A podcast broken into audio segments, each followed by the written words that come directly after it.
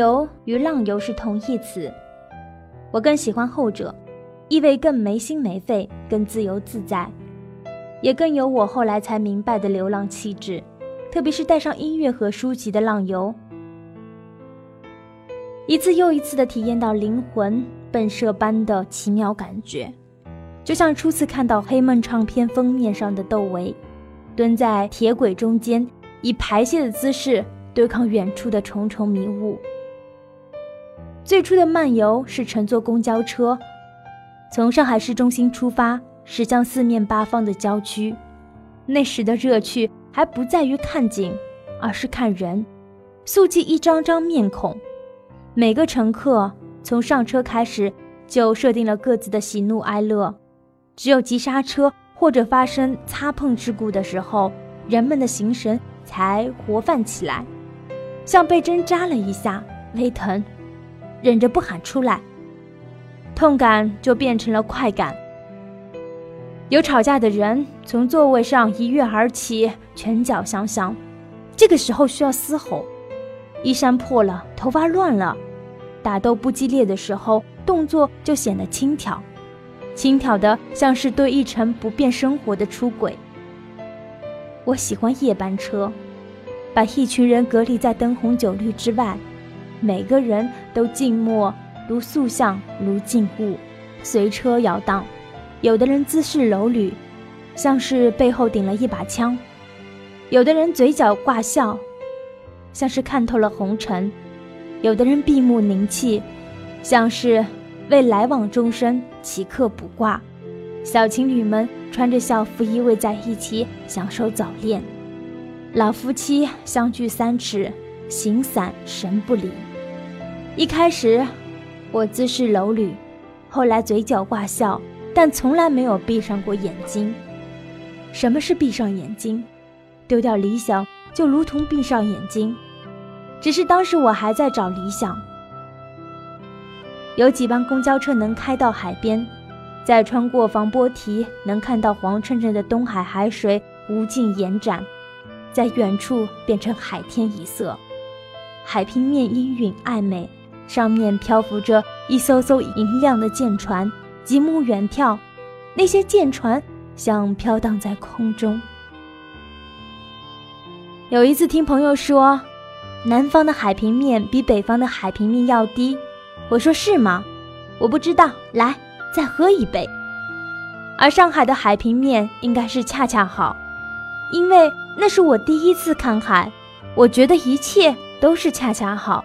我还觉得大海很友好，我在他面前抽烟，一根烟一两分钟就燃尽了，海风也在抽我的烟，我看到红彤彤的烟草在燃烧，那是海的呼吸。二零零三年年初去北京，住在公主坟附近的半地下室，只有站起来的时候才能看得到光，跟着朋友们去采访车祸、自杀、尸体。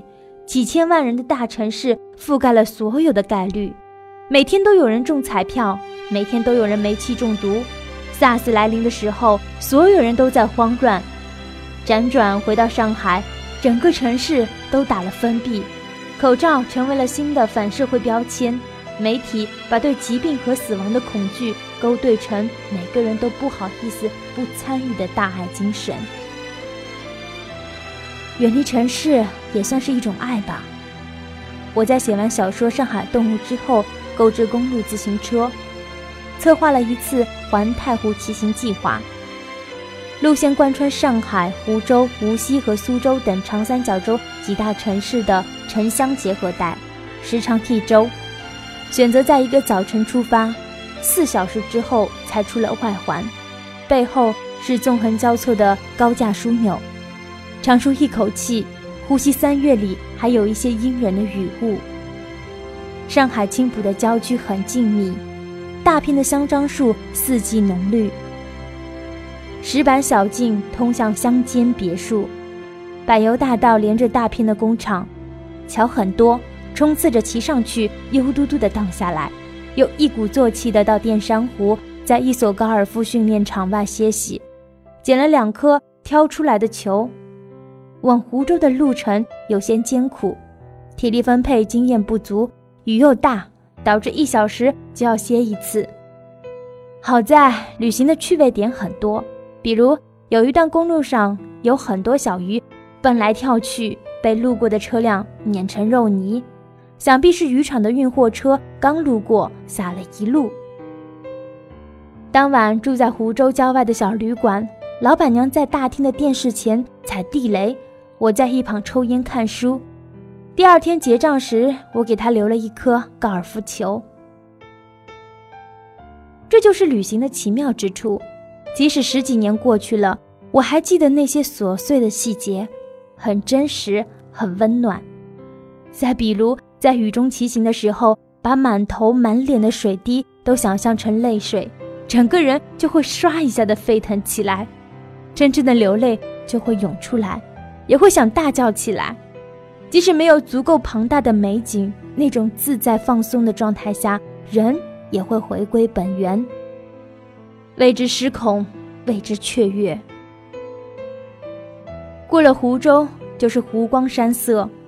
对于在平原地带长大的我来说，第一次找到了一马平川的反义词，填补了认知上的一个豁口。一直以来，我着迷家乡那边楚国王公贵族留下的密布的墓地。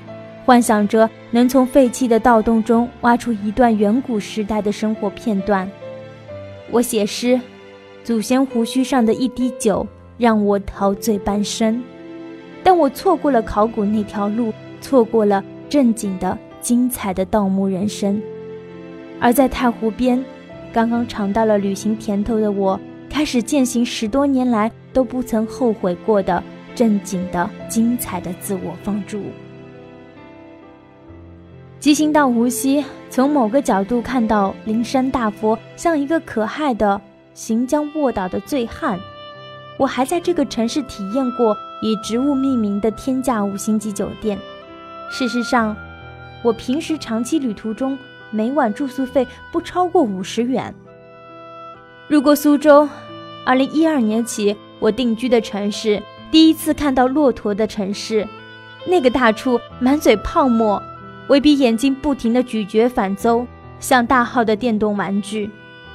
现在正是午夜时分，妻女沉睡，回想时光，虽然是转瞬即逝，却仍能够抓住它留下的痕迹。这，都拜旅行所赐。如果大学那几年负气式的挣扎和出走也算是旅行的话，那时旅行还不是我的爱好，与青春。与理想、与文艺、与生活美学都还挂不上边，那纯粹是对自我身体的一种破坏式的报复。